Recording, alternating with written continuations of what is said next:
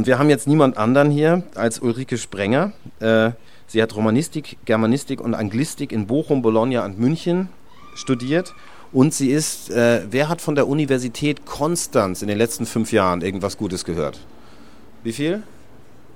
Ja, also äh, ich, ich höre immer wieder noch bessere Dinge von der Universität Konstanz. Und scheinbar hatten sich Showcase Beat Le Mans das gönnen wollen und bringen jetzt jemand aus Konstanz. Dass das jetzt noch eine Family Affair auch ist, ist natürlich äh, umso schöner. Äh, also die Schwester von Veit Sprenger ist zu uns gekommen. Sie ist jetzt seit 2005 in Konstanz Professorin fürs Romanische und für allgemeine Literaturwissenschaft. Und sie war, was ich, äh, wo, wo mein Neid aufkommt, seit 1993 regelmäßige Interviewpartnerin in Alexander Kluges Kulturmagazin zur Literatur und Zeitgeschichte. Und äh, sie wird uns heute über Köpfe und Körper was sagen. Denn ab dem 16. Jahrhundert veranstalten immer mehr spanische Bruderschaften, die Confradias, wenn ich es richtig sage, Prozessionen mit Selbstkasteiungen. Aus einer Purifikationsbewegung entsteht hier im Rahmen der Gegenreformation die aufwendigste Prozessionskultur der christlichen Welt und eine der wenigen Bildnisverehrungen, die nicht auf Wunderkraft derselben beruhen. Das werden wir von Ihnen, äh, von Ulrike Sprenger, jetzt genauer hören und herzlichen Dank fürs Kommen.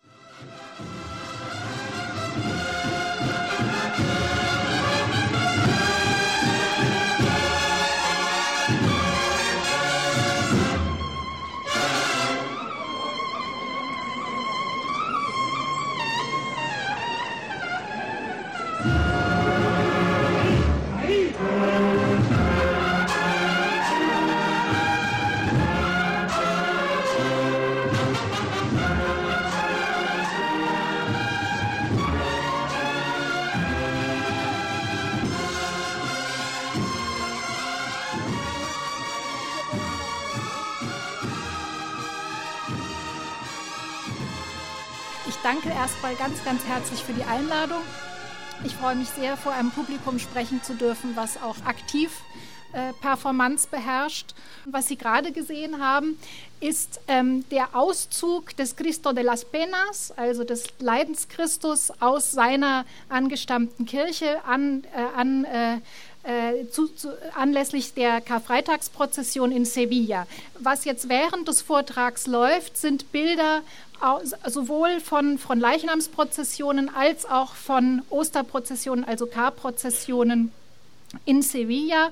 Ähm, Sie können das unterscheiden. Die großen Monstranzen, die riesigen Monstranzen, diese silbernen Aufbauten sind von den Fronleichnamsprozessionen. Die figürlichen Aufbauten, die man sieht, die Madonnen- und Christusfiguren, gehören zu den Osterprozessionen, ebenso wie die Herren mit den klassischen spitzen Hüten.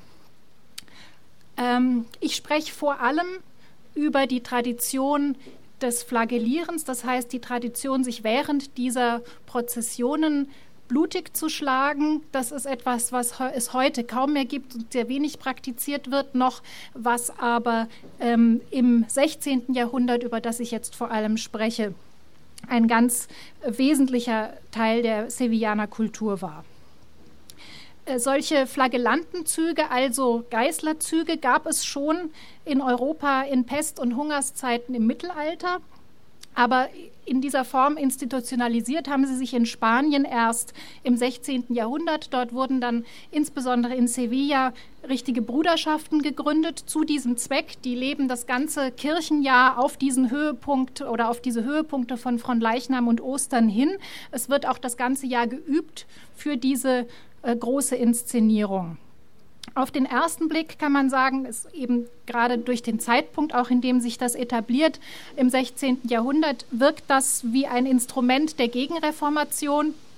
Das heißt, ähm, diese Prozessionen sollen das Volk in eine permanente Frömmigkeitsübung, in eine permanente performative Frömmigkeitsübung einbinden und sie das kam vorhin schon zur Sprache, weglocken vom Text, dessen Lektüre Luther als Übung fordert, hin zur Anschauung des lebendigen Körpers von Christus. Wenn man genauer hinschaut, und das versuche ich jetzt ähm, darzustellen, dann ähm, entgleist aber diese vom Volk sehr begeistert aufgenommene Performance ständig, ähm, was unter anderem in den Archiven zu finden ist. Es sind dort ständige Konflikte der Bruderschaften mit den Kirchenautoritäten äh, und auch den weltlichen Autoritäten belegt. Und diese belegen, denke ich, dass jede dieser Prozessionen den Keim einer kleinen gescheiterten Revolution in sich trägt. Ich kann damit dann auch anknüpfen an das, was ich gestern hier gesehen habe in der Prozession durch die Stadt. Ähm, sieht man natürlich auch die Dichotomie, den alten Hund, nämlich zwischen Körper und Geist, äh, beziehungsweise für die Prozession genauer die Dichotomie zwischen Köpfen und Körpern, zwischen Bedeutung und Bewegung, zwischen Andacht und Ausschweifung. Und ähm, auch ein Bezug zum Film von Anna lässt sich herstellen. Es ist immer ein verborgener oder ein verschwundener Souverän anwesend, der von der Prozession gleichermaßen gekrönt wird, wie sie seine mögliche Absetzbarkeit auch zeigt. Ähm, die Bilder werden Ihnen bekannt vorkommen. Wir kennen alle Bilder der berühmten Karprozessionen in Sevilla. Die prächtigen Stelen mit den reich gekleideten Madonnen, äh, die eher schaurigen Bruderschaften mit den spitzen Hauben und die sehr bunte, blumenwerfende, niederkniende und weinende Menge. In den Bildern finden Sie zum Beispiel auch ein Bild von zwei äh, weinenden Geschäftsleuten in Kaschmirmänteln. Sowas ist, ist etwas, was man dort wirklich beobachten kann. Ähm, wer je leibhaftig Zeuge dieser Prozessionen wurde oder wer Ende September, also es gibt es nicht nur in der Karwoche, sondern jeder Heilige hat dort seine eigene Prozession auch, die besonders im September und Oktober stattfinden. Also wer je im September in einer engen Sevillaner Gasse unerwartet einer Madonna an ihrem Festtag, dem Dia de su Culto, Platz machen muss, der wird aber von diesem ja sehr touristisch geprägten Bildinventar Abschied nehmen.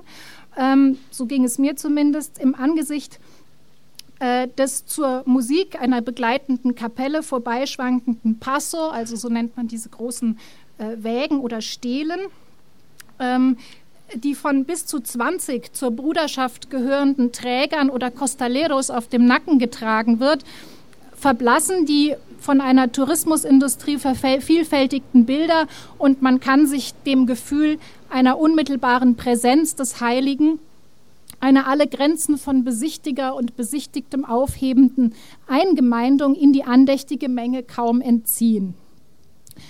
Ist die Prozession vorüber und hat die Kultgemeinde, deren Mitglied man überraschend geworden ist, einen wieder freigegeben, ist auch ein kleiner Teil jenes Fremdheitsgefühls oder jener jenes Exotismus verschwunden, der sich beim Betrachten dieser Bilder sonst einstellt beziehungsweise man hat das Gefühl, ähm, dass man hier durchaus die Vision eines lebenden, eines lebendigen Kultes erlebt hat, der von den Bildern selbst nicht vermittelt werden kann. Und zwar genau im Zusammenspiel von Bewegung und Musik, ähm, die in der Prozession selbst stattfinden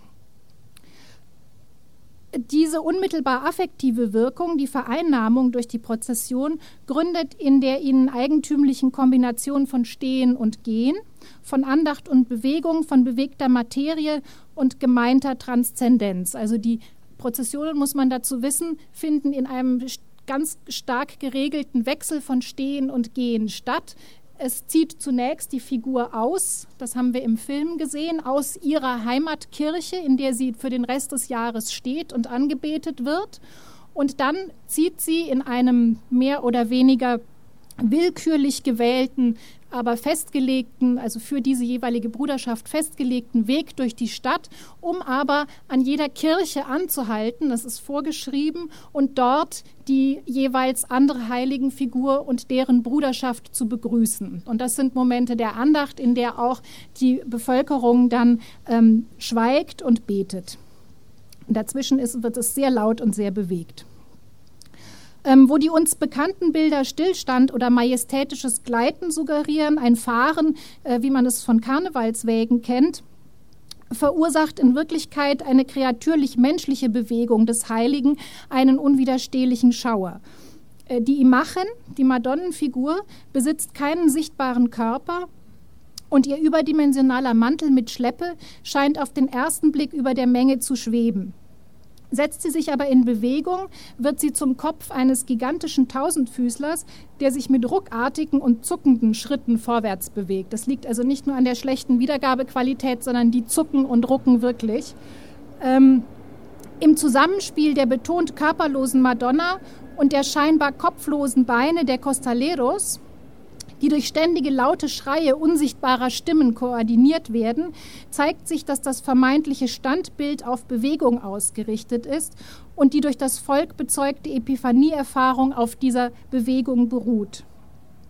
Die, ähm, Sie sehen an einer Stelle in den Bildern die, die Beine der Costaleros in Turnschuhen, also diese Costaleros sind die Träger und äh, man sieht von ihnen tatsächlich nur die Beine vom Knie abwärts. Sie sind äh, unter der Stele mit Tüchern verhängt und äh, wechseln auch alle ähm, anderthalb, also äh, alle halbe Stunde etwa werden sie ausgetauscht, weil diese Stelen so enorm schwer sind. Also das heißt, wir sehen menschliche Beine und einen göttlichen Kopf. Ähm, die Stele wackelt, Kerzenflammen wehen in so großer Zahl, dass mitunter der ganze Aufbau in Flammen zu stehen scheint. Die kostbaren Spitzen an Mantel und äh, Kopfputz zittern. Die Glastränen der weinenden Madonnen funkeln.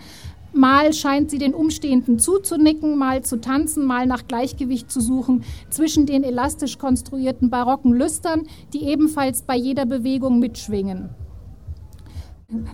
Bei aller Erhabenheit des Schaus Schauspiels bleibt zu keinem Augenblick die körperliche Anstrengung verborgen, die es kostet, den Passo zu tragen und die Musik untermalt noch, das konnte man gerade im Film ganz gut sehen, die Musik untermalt noch die Spannung der sehr komplizierten Manöver, mit denen ein Abbiegen oder ein Richtungswechsel äh, des Wagens verbunden ist, der ja fast die gesamte Straßenbreite einnimmt. Also das sind höchst äh, äh diffizile Manöver, die da durch diese Träger vorgenommen werden müssen. Ähm, die Stationen der Andacht, also die, die Estaciones, an denen die Madonna zum Gebet oder zur Begrüßung an einer Kirche abgesetzt wird und zu denen die Musik dann schweigt, äh, dienen auch dem Austausch der erschöpften Costaleros. Einen immer neuen Höhepunkt, also einen immer wiederholten Höhepunkt der Inszenierung bietet folgerichtig jede Wiederaufnahme der Bewegung, wenn nach einer komplizierten Kommandofolge verschiedener Zeremonienmeister die Costaleros den Passo simultan schultern. Das geht nur, wenn die wirklich koordiniert den gleichzeitig hochheben und die Madonna dabei mit einem geradezu ungehörigen Hüpfer ihren langsamen Weg fortsetzt. Dieses eigentümliche Spektakel das äh, in einer heute eigentlich in anderen Formen nicht mehr anzutreffenden Simultaneität zugleich seine transzendente Bedeutung behauptet und seine irdische Maschinerie bloßlegt, ist damit weniger in räumlichem als in historischem Sinne exotisch und verrät die Epoche seines Ursprungs. Das mühelose und gewollte Ineinandergreifen von Sein und Schein aus eine aus moderner Sicht merkwürdige, ein aus moderner Sicht merkwürdiges Miteinander von transzendenter Semantik und betont irdischer Pragmatik finden wir auch im spanischen Barocktheater, das im Zeichen von Engaño und Desengaño, von Illusion und Desillusion steht, ähm, wenn man das so übersetzen kann. Also die Himmelfahrt per Seilwinde ist etwas, was durchaus äh, sehr beliebt ist und auch bekannt ist im spanischen Barocktheater. Die Seilwinden sind auch durchaus zu sehen.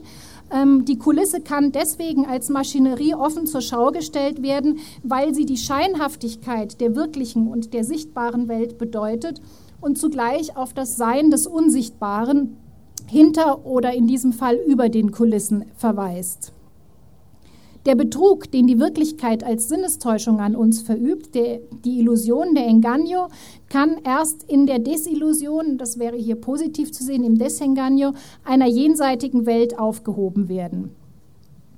Dabei erhält die Vielfalt des sichtbaren Diesseits ihren Wert aus dieser Lesbarkeit auf ein unsichtbares Jenseits.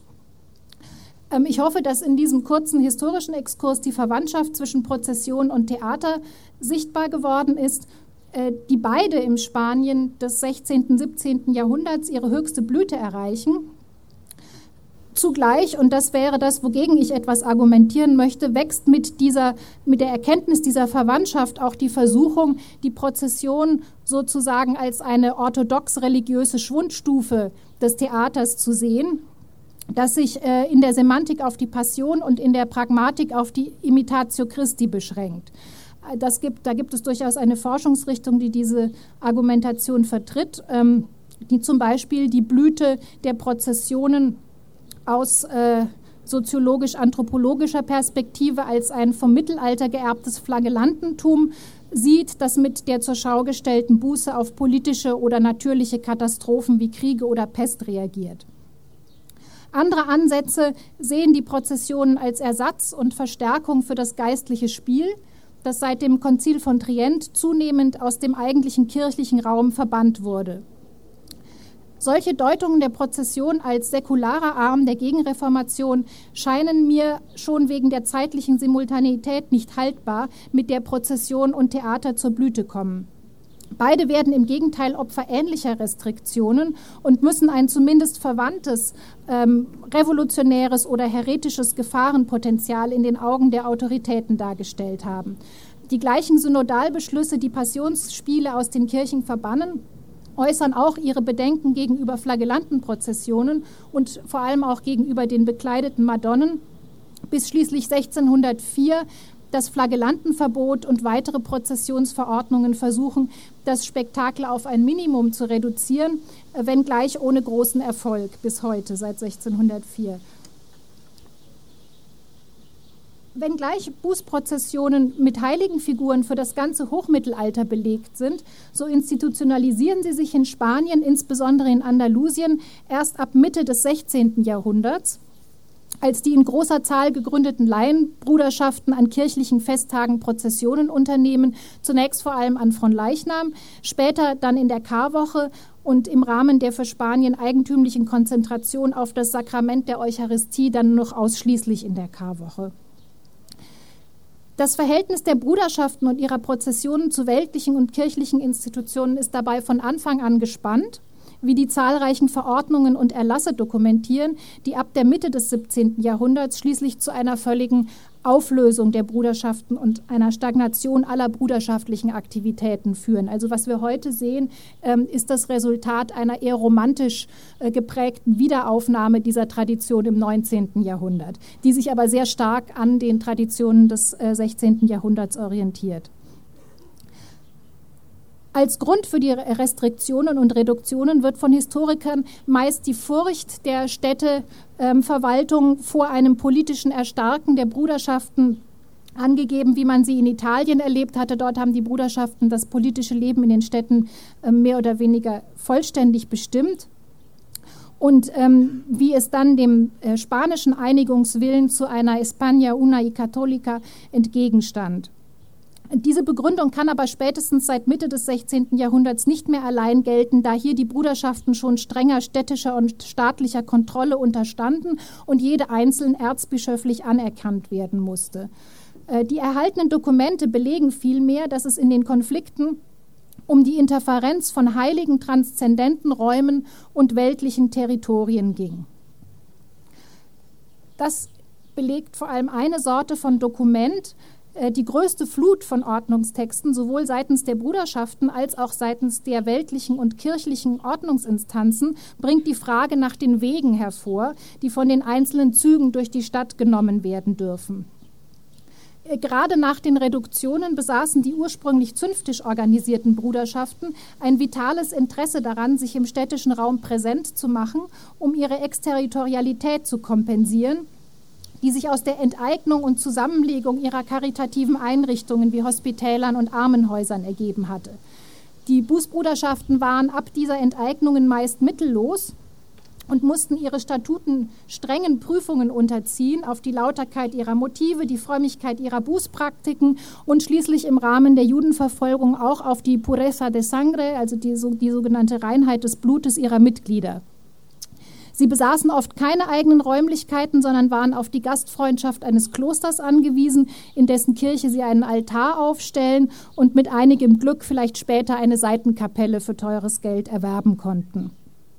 Da sich die Bruderschaften in erster Linie aus Spenden von Mitgliedern und Gläubigen finanzierten, bestimmten Häufigkeit und Bekanntheitsgrad der Prozessionen ihr materielles Überleben.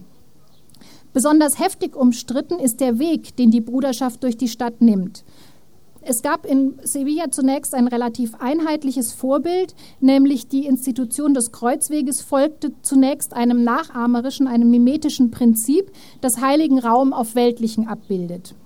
Mitte des 16. Jahrhunderts kehrte ein bedeutender Sevillaner Adliger, der Marqués de Tarifa, von einer Pilgerfahrt ins Heilige Land zurück. Das war damals durchaus üblich, dass eben repräsentativ für die Stadt ein Einzelner, der es sich leisten konnte, ins Heilige Land pilgerte. Und er brachte die genauen Maße des Kreuzweges von Jerusalem mit. Also das heißt, die Reise dient unter anderem auch dem Abschreiten dieses Weges. Und er übertrug dann diese Maße unter Wahrung der Himmelsrichtungen auf das Straßennetz von Sevilla. Ähm, das heißt, hier wurde wirklich auch für die ärmere Bevölkerung, das ist nicht nur ein Abbild, sondern das ist wirklich die äh, Möglichkeit für die ärmere Bevölkerung, sich selbst auf eine Pilgerfahrt ins Heilige Land zu begeben, indem man die Entfernungen, indem man die Strecke, die Jesus mit dem Kreuz zurücklegt, in Sevilla selbst abschreiten kann. Also das ist wirklich Performance und nicht nur ähm, Erzählung, was der Marquez da mitbringt von seiner Pilgerfahrt. Und dieses war und dieser Kreuzweg, also dieser direkt nach äh, äh, Jerusalem kopierte Kreuzweg, war zunächst der Weg, den die Bruderschaften durch die Stadt nahmen.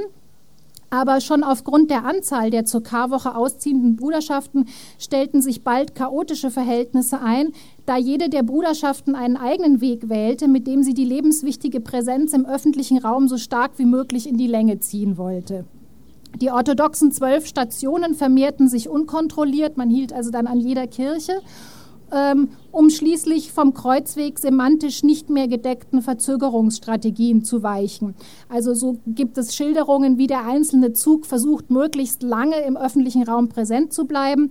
Äh, der einzelne Zug versuchte, den von ihm gewonnenen Raum zu markieren und zu verteidigen, zum Beispiel durch besonders langsame Schrittfolgen, durch Verharren an Kreuzungen, durch Rückwärtsschritte, die es erlauben, die Strecke dann nochmal abzuschreiten.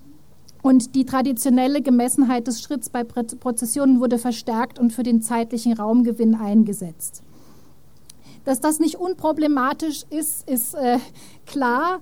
Ähm, mit solchen Strategien wird nicht nur das sakrale Ritual von weltlichen Interessen der Selbstdarstellung unterwandert, auch das Urbild-Abbild-Verhältnis, also das Verhältnis von Sevilla zu Jerusalem, findet sich verschoben.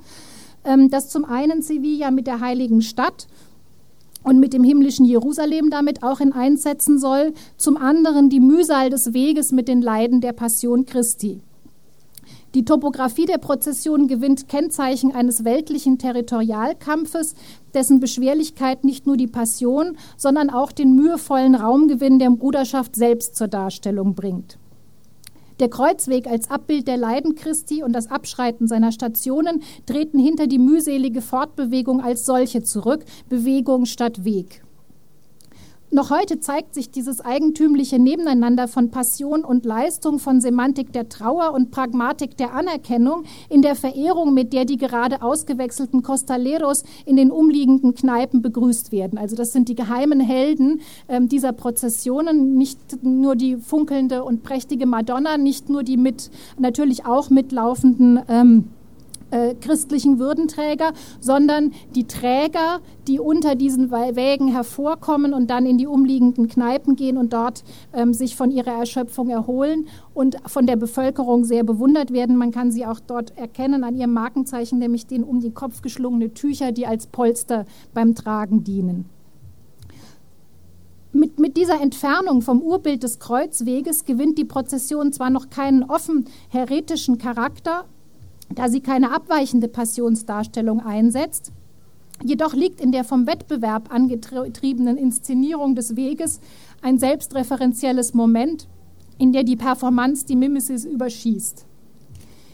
Das Tragen der zentnerschweren Passos, die Kasteiungen und die Schritttechniken der Brüder setzen den Transport des Heiligen als einen mühseligen temporären Raumgewinn in Szene.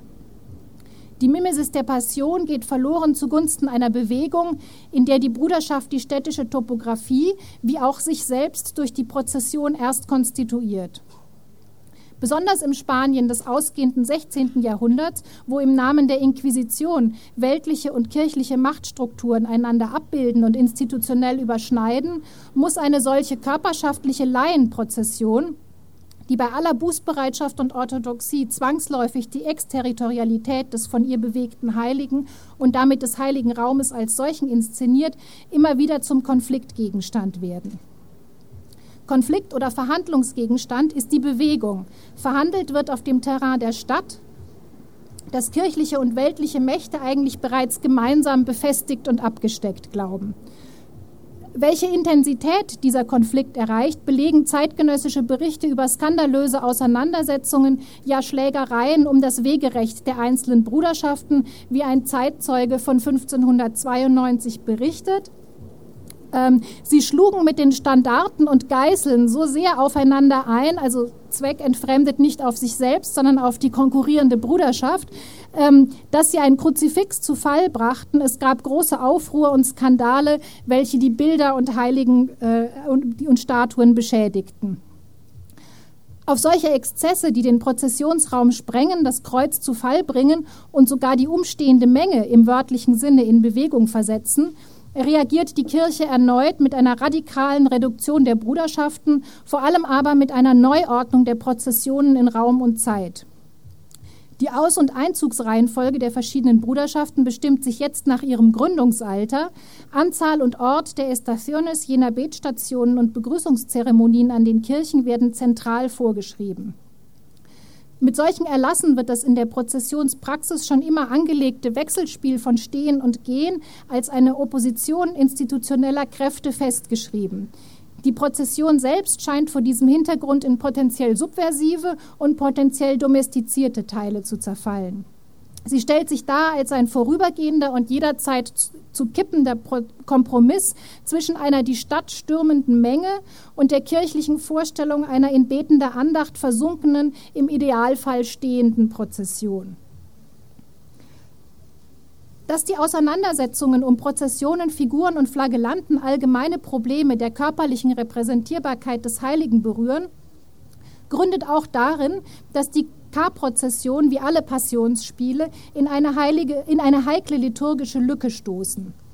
Sie finden vor allem nach dem Gründonnerstag statt, zu einer Zeit also, in der das Sakrament der Eucharistie kirchlicherseits nicht vollzogen wird und geraten so von vornherein in den Verdacht einer Konkurrenz zur Liturgie. Also ich weiß nicht, ob das Nicht-Katholiken wissen, die, die, äh, die, äh, die Eucharistie findet am äh, äh, Abend des Gründonnerstag und am Karfreitag nicht statt und in den Kirchen werden Abbilder des Leibes Christi verhüllt zum Zeichen der Trauer um seinen Tod. Das heißt also, man kann in der Kirche selbst am Gründonnerstag und Karfreitag des Leibes Christi nicht ansichtig werden.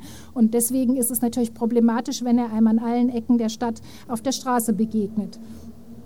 Ähm, also sie geraten von vornherein in den Verdacht einer Konkurrenz zur Liturgie, einer Ersatzrepräsentation in einem Zeitraum, in dem die Kirche selbst den Leib Christi nicht vergegenwärtigt.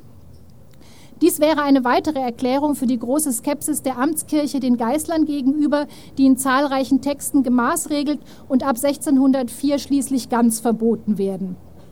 Die Flagellanten üben sich nicht nur in der Imitatio Christi, sondern sie inszenieren zugleich ein Blutopfer zu einem Zeitpunkt, in dem die Kirche auf dessen unblutige Vergegenwärtigung verzichtet. Meiner Ansicht nach ist das in den Straßen vergossene Blut der Büßer ist jenes scheinbar unmissverständliche und eindeutige Zeichen tätiger Buße, ist jene körperliche Vergegenwärtigung besonders empfänglich für die Überlagerung mit profanen oder zumindest, äh, zumindest ambivalenten Bedeutungen. Und dieses führt schließlich zur, äh, zu einer Mehrdeutigkeit, die zum endgültigen Verbot der Flagellanten dann führt.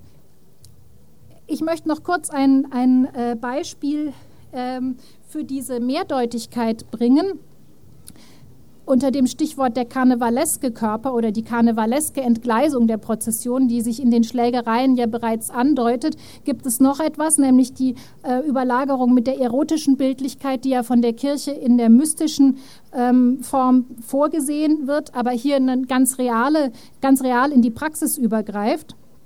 Ähm, nicht nur die Konkurrenz der Frömmigkeitsübung zur Liturgie, sondern auch ihr jederzeit mögliches Kippen von körperlicher Vergegenwärtigung der Passion in die Repräsentation anderer Körperfunktionen setzt sie dem Häresieverdacht aus. Schönstes Beispiel für dieses Kippphänomen bieten Beschreibungen von Prozessionszuschauerinnen. Die Penitentes, also die äh, Flagellanten, schlügen sich im Vorübergehen absichtlich so, dass ihr Blut bestimmte Frauen träfe, die sie damit beleidigen oder umwerben wollen.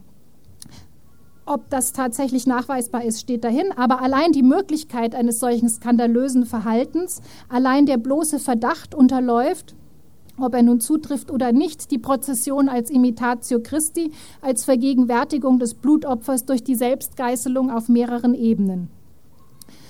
Zunächst scheint sich ein solcher Blutspritzer über das in allen Bruderschaften geltende strenge Verbot hinwegzusetzen, Kontakt zu den Umstehenden aufzunehmen oder gar seine durch die Kapuze verborgene Identität mit Hilfe anderer Zeichen zu enthüllen. Also es gibt auch komplizierte Regelwerke dazu, dass sie keine farbigen Bändchen an den Handgelenken oder farbige Socken oder andere Dinge tragen dürfen, die es möglich machen, ähm, die einzelnen Büßer hier zu identifizieren. Ähm, auf den zweiten Blick ist der Fall komplizierter, da ja hier keine Identität im Blut enthüllt wird. Noch kann man äh, dem Büßer eine äh, mangelhafte Bußbereitschaft vorwerfen. Im Gegenteil, es gibt eben über das Blutspritzen hinaus kein missverständliches Zeichen, es sei denn, den Übertritt des Zeichens der Buße in den Zuschauerraum und damit die Aufhebung der Grenze zwischen Büßer und potenziellem Sünder, zwischen dem, der büßt und dem, für den gebüßt wird. Die Verfehlung liegt also nicht in der Aufgabe der anonymen Körperlichkeit, die den Bußakt der Geißelung von jeder Form der gesellschaftlichen Korruption freihalten soll. Es ist vielmehr das Blut selbst, das Zeichen der Buße, dem sich im Augenblick seiner Ejakulation aus dem individuellen Körper ein erneuter Akt der Befleckung einschreibt. Dabei bleibt die Anonymität gewahrt. Nicht einmal die Intentionalität einer solchen Befleckung wäre nachweisbar, da der Täter unerkannt bleibt. Im Verdacht der Damen artikuliert sich daher weniger die akute Verfehlung eines ungehorsamen Individuums als vielmehr die prinzipielle Doppelbödigkeit des Bluts als eines Zeichens, das sowohl die Befleckung selbst als auch deren Sühne bedeutet. In der Eucharistie wird diese Doppeldeutigkeit aufgefangen da das Sakrament das vergegenwärtigte Blutopfer als Gedächtnis zugleich immer an seinen Ursprung zurückbindet. Also unser Blut ist ein so schuldiges Blut, während das Blut Christi das Blut war, das uns von dieser Schuld erlöst.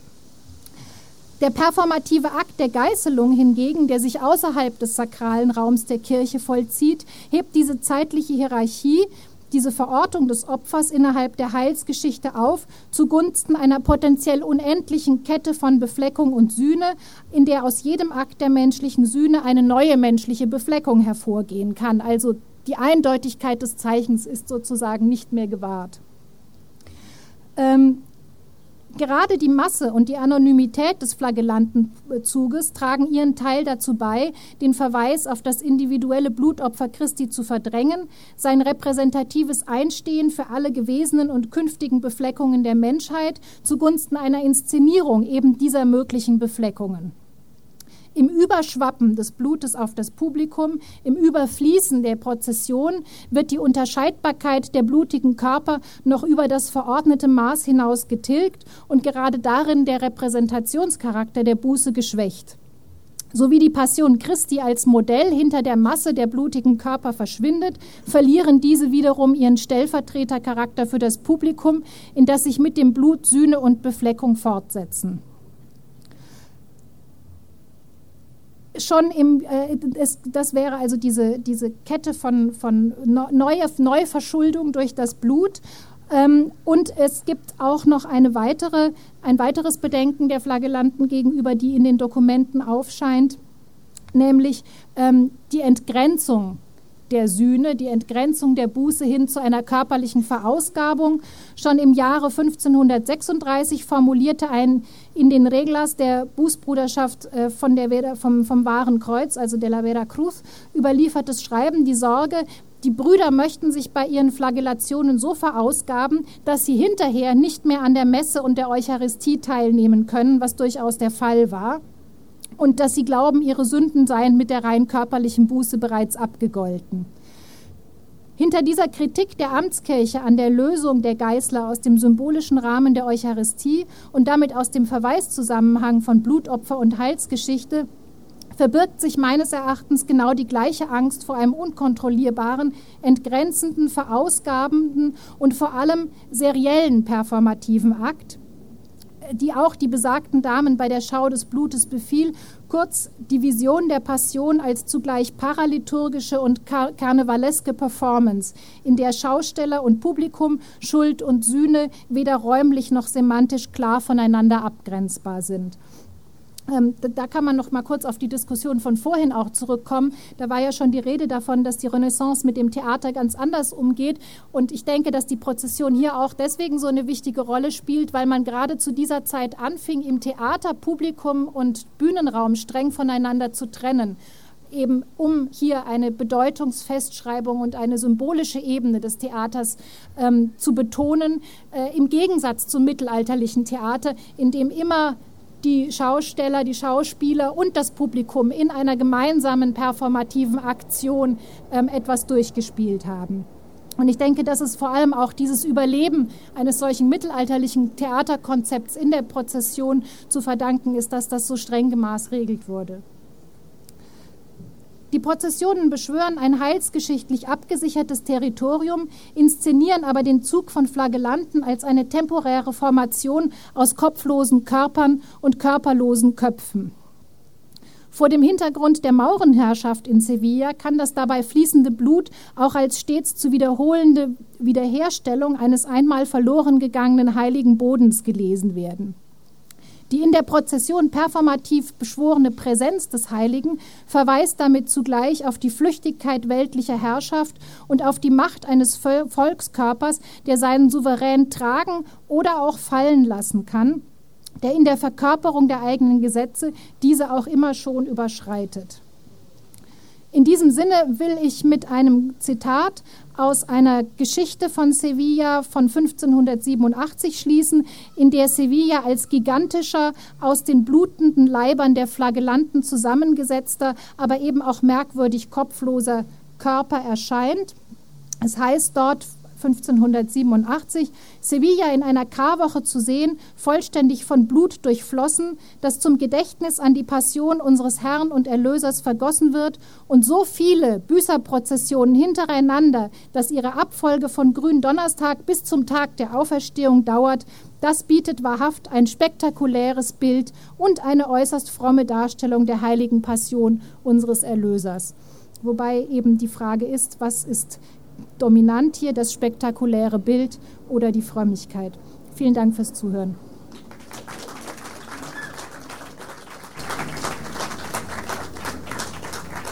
Herzlichen Dank. Ich, ich, bin vor allem erstaunt darüber, wie viel äh, jetzt schon, ich glaube, das wird noch mehr werden, äh, wie, äh, wie viel äh, Themenaufnahmen dir geglückt sind. Ähm, und die Frage ist jetzt, habt ihr Fragen? Ja, vielen Dank. Es war sehr, sehr interessant, Ihren Vortrag zu hören. Äh, und es stimmt ja, dass es langsam so eine Trennung kam in der Renaissance. Äh, aber diese Trennung war nicht sofort da. Es gab ein, einen Übergang. Also das heißt nicht, äh, dass gerade diese religiöse Prozessionen das Theaterleben in Italien oder Frankreich so beeinflusst hat, wie es in Spanien und Portugal gewesen sein könnte. Ich glaube, da ist ein Unterschied. Weil in, in der Renaissance entwickelt es sich ja äh, fürchterliche Triumphi oder Prozessionen, äh, Aufzüge, die mit Feier zu tun hatten, also die, die nicht, also die, die mit religiösen Symbolen umgingen, aber eben aus der Antike, nicht aus dem Christentum.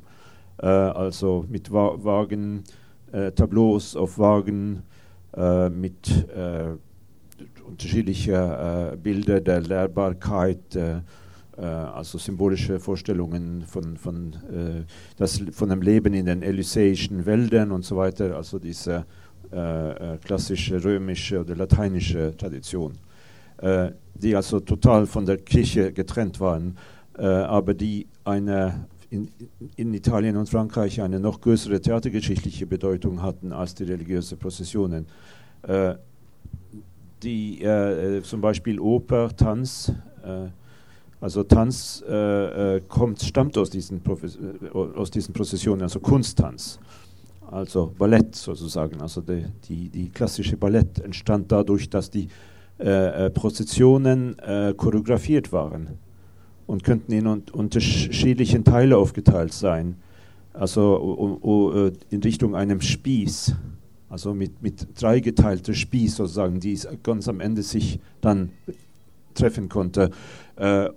Und es war, es war am Anfang geschlossene Feste Fisch, für die Fischen und ihre Gäste, aber das Volk konnte auch zusehen. Und es wurde dann auch Tragödien und Komödien gespielt und manchmal auch Wasserschlachten äh, inszeniert. Zum Beispiel im, im äh, Medici-Palast in Venedig, in, in Florenz, Entschuldigung, äh, wo, wo das äh, Wasserschlacht zwischen den Türken und die Venezianer gezeigt wurde, als sogenanntes Wassertableau. Mhm. Oder, wie, äh, oder in Nordfrankreich, da gab es eine Tradition von bürgerlichen Triumphi, die also auf diese Prozessionsästhetik äh, sich bezogen, aber die dann einen dritten Zweck hatten. Also wenn der erste Zweck, das, was, worüber Sie erzählt haben, also das Religiöse, dann die, äh, die, das Festliche in Verbindung mit Hochzeit feiern und dann drittens die Bürgerschaft wollte den Königen oder den Fürsten zeigen oder etwas sagen, ein, eine, eine Mitteilung geben. Zum Beispiel äh, äh, dadurch entstand die äh, brasilianische Feste in Nordfrankreich, in Rouen, in den 1590er Jahren, äh, als äh, die Bürgerschaft den K König von Frankreich äh, zeigen, sagen möchte, sie sollten lieber auf die Kolonialpolitik setzen. Also dann sagten sie Tableaus aus dem Leben der Indianer in Brasilien. Ja. Und das, äh, das ist auch sehr, sehr erforscht. Da gab es eine Forschungsgruppe äh, in Frankreich, also in Paris, äh, Centre National de Recherche, wo das alles, wo alle, ja, also wo alle Materialien aufgearbeitet wurden. Und so da, das kann man sehr, sehr dokumentiert sehen äh, die, durch, diese, durch diese Forschungsgruppe, die in den 80er Jahren sehr, sehr aktiv war. Äh, und dann also in Fontainebleau, äh, äh, wo diese Prozessionen dann nach innen geleitet wurden. Also nachdem, dass man da, äh, die Bühne, also die, die, das Theaterhaus geschaffen hatte, so was, äh, was Mitte des 16. Jahrhunderts erst anfing, also dass man eigene Theaterhäuser gebaut haben.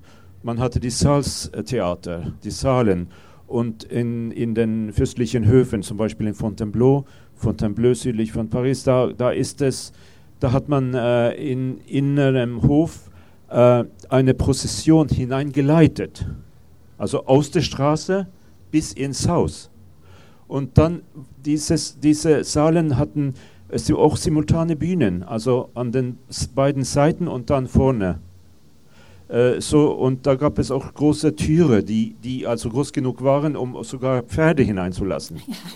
Und wenn diese Prozessionen dann äh, so konzentriert wurden und schließlich auf einer Bühne, getrennt vom Publikum, dann entstand der Kunsttanz. Genau. Und auch die, äh, und äh, äh, ja, da, da gibt es mehrere theaterhistorische äh, Verbindungen, die man verbinden könnte. Aber diese, diese Transformation ging also nicht so schnell. Nein, nein, nein. Und, äh, und äh, alles, was wir mit Tableau in, in der Klass, im klassischen Theater verbinden, hat eine Verbindung zu diesen Prozessionen, also Tableau. Ja. Ja, ja. Äh, äh und, äh, und dann, äh, um, um, um diese Kommentar zu beenden, also ganz im, im 18. Jahrhundert wurde es Tableau vivant als Zwischenunterhaltung gemacht. Also bekannte, äh, Künst, bekannte Bilder, bekannte Gemälde wurden auf der Bühne gezeigt mit Schauspielern, die also Tableau, durch ein, ein Tableau-Mordtechnik äh, äh, und dann ging es weiter. So. Ja, vielen Dank. Das ähm, äh, ist äh, eine sehr gute Ergänzung. Ich habe vieles ähm, weggelassen, auch einfach ähm, hier. Das findet man auch durchaus in Spanien. Also diese Fülle der, der Prozessionen ähm, gründet eben auch darin, dass sie Dinge, die wir heute als ganz getrennte Genres wahrnehmen, äh, verbunden haben, wie Sie es gesagt haben. Also auch in Spanien haben wir in diesen Prozessionen allegorische Spiele, die Wägen halten an und auf diesen fahrbaren Bühnen werden allegorische Spiele nochmal vorgeführt. Es gibt Tänze, ähm, es gibt Gesang, also es gibt all das, was Sie gesagt haben, auch, worauf es mir vor allem an und, und natürlich fällt das nicht von einem Tag auf den anderen weg, worauf es mir sozusagen ankam, war, ähm, dass ich diese ähm, Skepsis oder diese Autorität der Kirche genau solchen Elementen gegenüber sehr bedeutsam finde, ähm, weil es eben, weil sie eben ähm, sozusagen erkennt, so etwas muss man, also so eine Performance des christlichen Körpers, muss man auf eine symbolische Ebene bringen und einfangen im Raum des Theaters. Also darauf kam es mir so ein bisschen an, dass das merkwürdigerweise genau die Perspektive der Kirche ist. Also die Kirche, die ja sonst sehr theaterskeptisch ist und auch viele Verbote dem Theater gegenüber formuliert hat, gerade in Spanien, ist hier eigentlich eine, die diesem Bühnentheater Vorschub leistet, indem sie sagt, wir müssen das Theater, wir müssen die symbolische Repräsentation des Heiligen herausholen aus diesem gefährlichen Straßenfest. Und, und das, äh, da, da, das fand ich ganz schön im Rahmen der gescheiterten Revolution. Da ist noch eine Frage. Nein, das ist eine Zigarette, die nach oben gehalten. Doch. Sie hören Frank John, ein späterer Redner.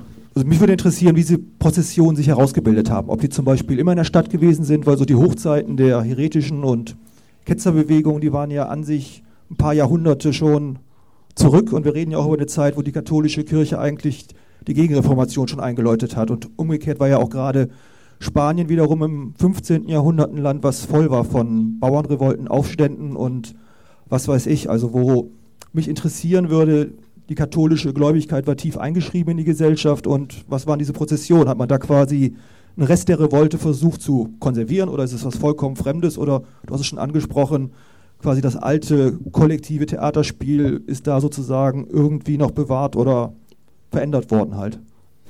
Ja, danke. Das, das, das, ist, ein, äh, das ist ein ganz wichtiger Punkt, weil ähm, ja auf den ersten Blick eben diese Prozessionen etwas sind, was den kirchlichen Autoritäten ja sehr zugutekommt, also was sie fördern ja auch eigentlich. Das ist genau das, also den Leib Christi in der Stadt zeigen und die ganze Stadt zum heiligen Jerusalem zu machen in dieser Veranstaltung, ist etwas, was die kirchliche Obrigkeit im Prinzip sehr begrüßt und ich würde da auch zustimmen. Ähm, das ist im Grunde Teil dieser sogenannten Renovatio, also dieser Wiederherstellung einer alten autoritären christlichen Ordnung in Spanien, wie sie eben gerade nach dem, äh, äh als nach der Mitte des 16. Jahrhunderts notwendig wurde.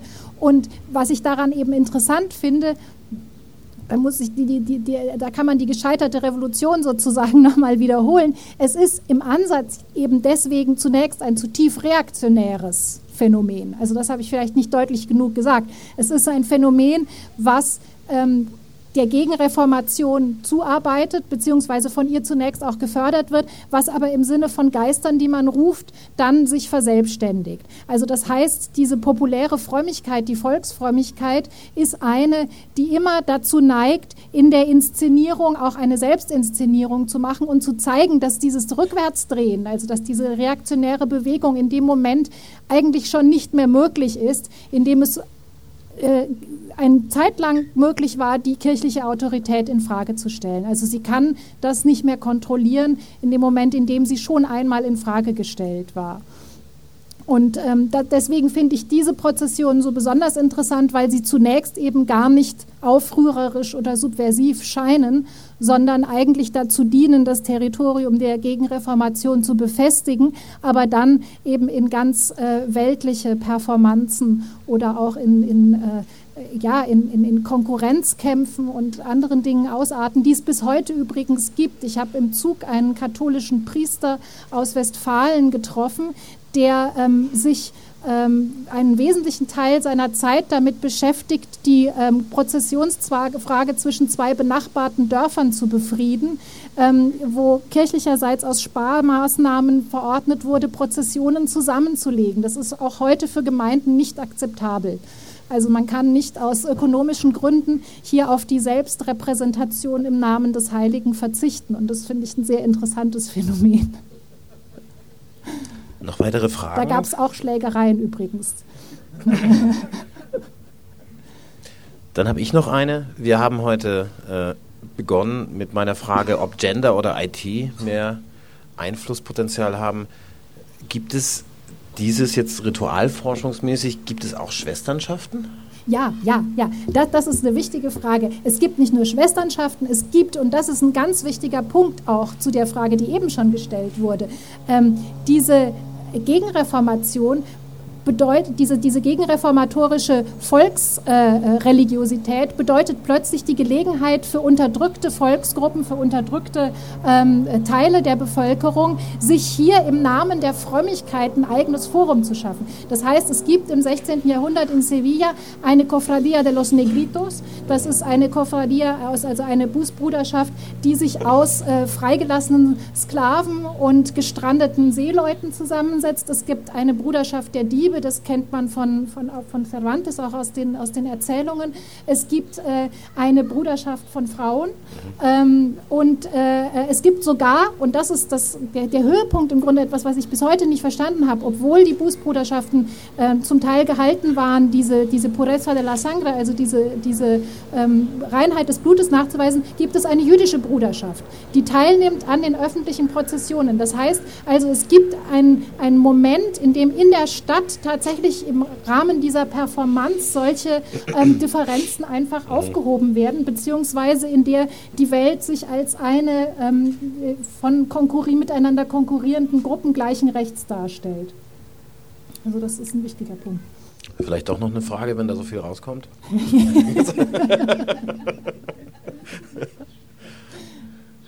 Gut, dann herzlichen Dank, Ulrike Sprenger. Dankeschön.